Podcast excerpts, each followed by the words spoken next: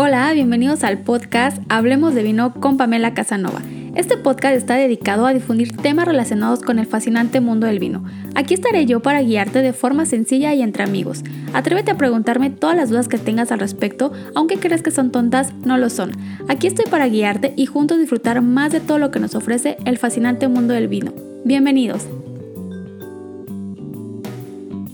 Hola, bienvenidos al podcast. El tema de la semana es la influencia del clima en el vino y también vamos a tener la cata del vino Orben 2018. Así que vamos a empezar con este tema y me gustaría platicarles un poquito sobre esta influencia. Ya hemos hablado de la influencia del terroir, del suelo, también eh, de las distintas regiones vinícolas y creo que el clima no lo hemos detallado tanto, al menos aquí en el podcast, pero es otro elemento muy importante que va a influir demasiado en el vino. Así que esta semana les voy a platicar un poquito sobre la influencia, también los tipos de clima y más o menos cómo se desarrolla un vino en un clima distinto a otro. Así que vamos a comenzar con el tema de la semana. El tema del clima es muy importante, así como lo es el terroir o el mismo terruño donde esté plantada nuestra vid va a tener una gran influencia que esto se va a ver reflejado en nuestro vino. Así que vamos a conocer un poquito de este ADN que le va a impregnar el clima a nuestro vino. No solo existe un tipo de clima en el mundo vinícola, sino también vamos a tener distintos climas dependiendo la zona de producción y también esto va a depender de la variedad que se quiera plantar. Dependiendo la región, el clima nos va a decir si es buena variedad para esa zona o simplemente no se va a lograr tener esa variedad que nosotros tenemos en mente plantar en ese terruño.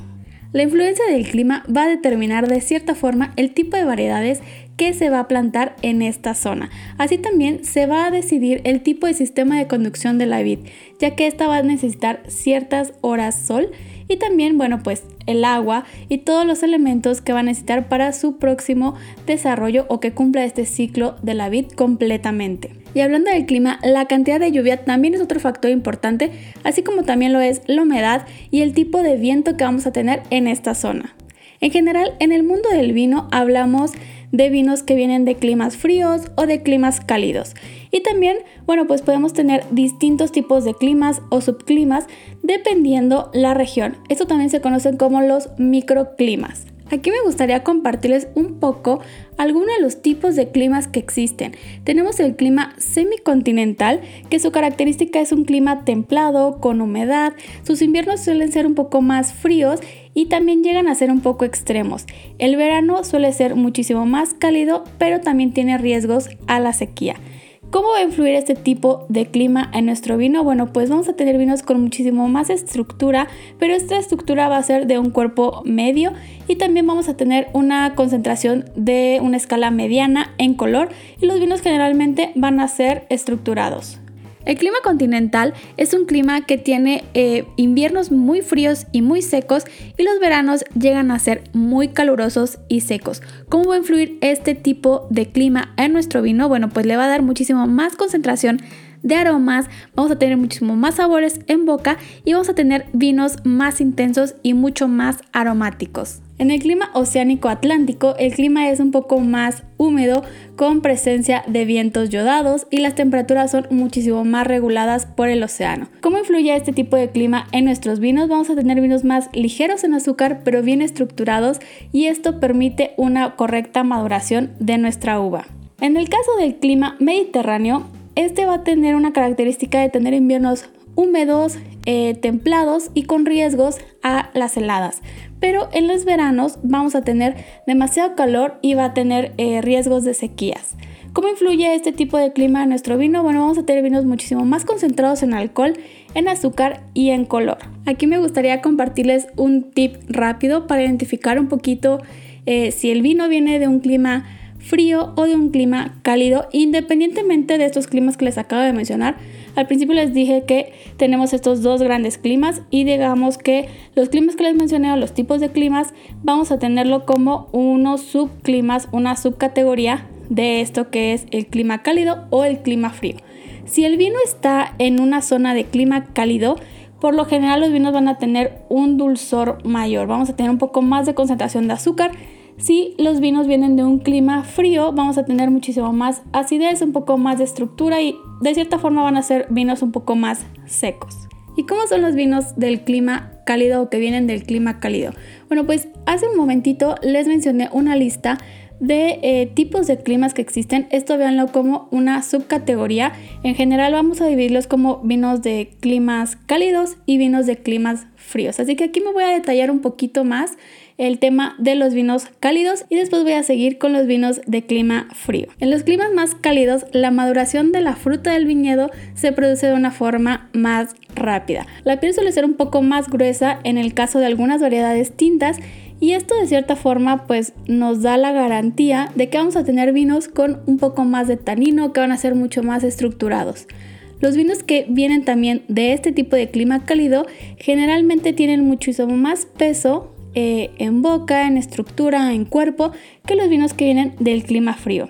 Aquí vamos a tener muchísimo más contenido de alcohol y eso también nos va a permitir tener una guarda más prolongada en nuestros vinos. Así que vamos a tener un potencial de guarda muchísimo más extendidos de los vinos que vienen de este clima más cálido. En el caso de los vinos tintos, vamos a tener colores muchísimo más eh, profundos, más intensos. Vamos a tener muchísimas notas especiadas de frutas negras. Vamos a tener una expresión mucho más intensa, pero de frutas un poco maduras, de frutos eh, negros, frutos rojos. Y bueno, pues este eh, aroma a especies va a estar muy presente en el caso de los vinos tintos. Y para los vinos que vienen del clima frío, estos tienen un cuerpo muchísimo más ligero. Generalmente vamos a encontrar vinos blancos. Eh, también vamos a tener muchas notas eh, frescas, florales, demasiadas notas de frutos cítricos o nuestras notas cítricas. Y si tenemos algunos tintos que vienen del clima frío, vamos a tener muchísimo más eh, notas de frutas rojas, un poco de notas herbales, florales y también el tanino aquí va a ser un poquito más pulido, un, tanino más elegante el que vamos a obtener de los vinos que están en el clima frío. Y bueno, esta semana voy a catar el vino Orben, es un vino español de la denominación de origen calificada Rioja, en específico de la zona de la Rioja Alavesa. La zona de la Rioja Alavesa está justo al norte del río Ebro y está situada dentro de la comunidad autónoma del País Vasco. Aquí en La Rioja Alavesa vamos a tener la influencia del clima atlántico que hace unos minutos les comenté un poco de las características de este tipo de clima y cómo va a influir este clima en nuestro vino. Así que es por eso que elegí justo este vino.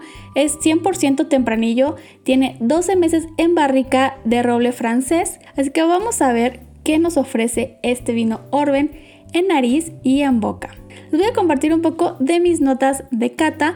En la parte visual es un vino muy limpio, eh, tiene un tono muy intenso, es un tono de piel de cereza, la piel de cereza eh, negra, es este tono tan intenso, no llega a ser un, tono totalmente negro, pero sí es, es un tono muy intenso de las tonalidades cereza.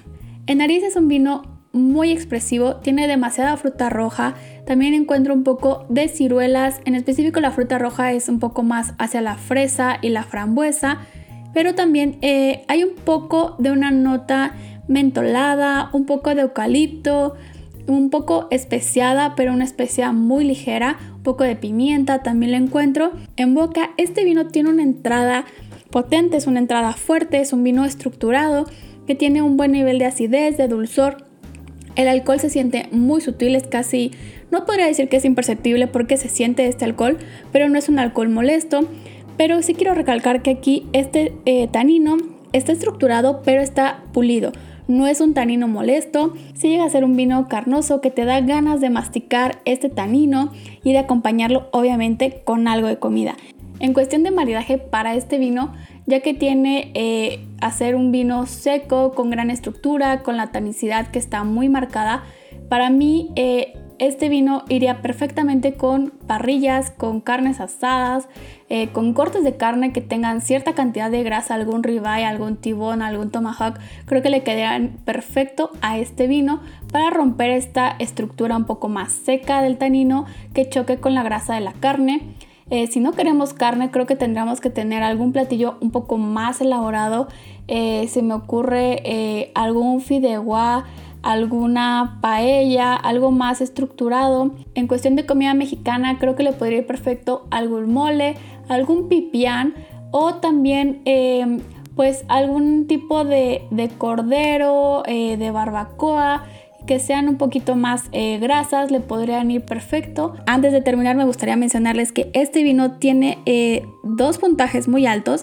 El primero de 93 puntos en el ranking de James Sucklin y el segundo con 94 puntos por la guía Peñín. Así que creo que es un vino que vale muchísimo la pena que eh, lo prueben si lo conocen.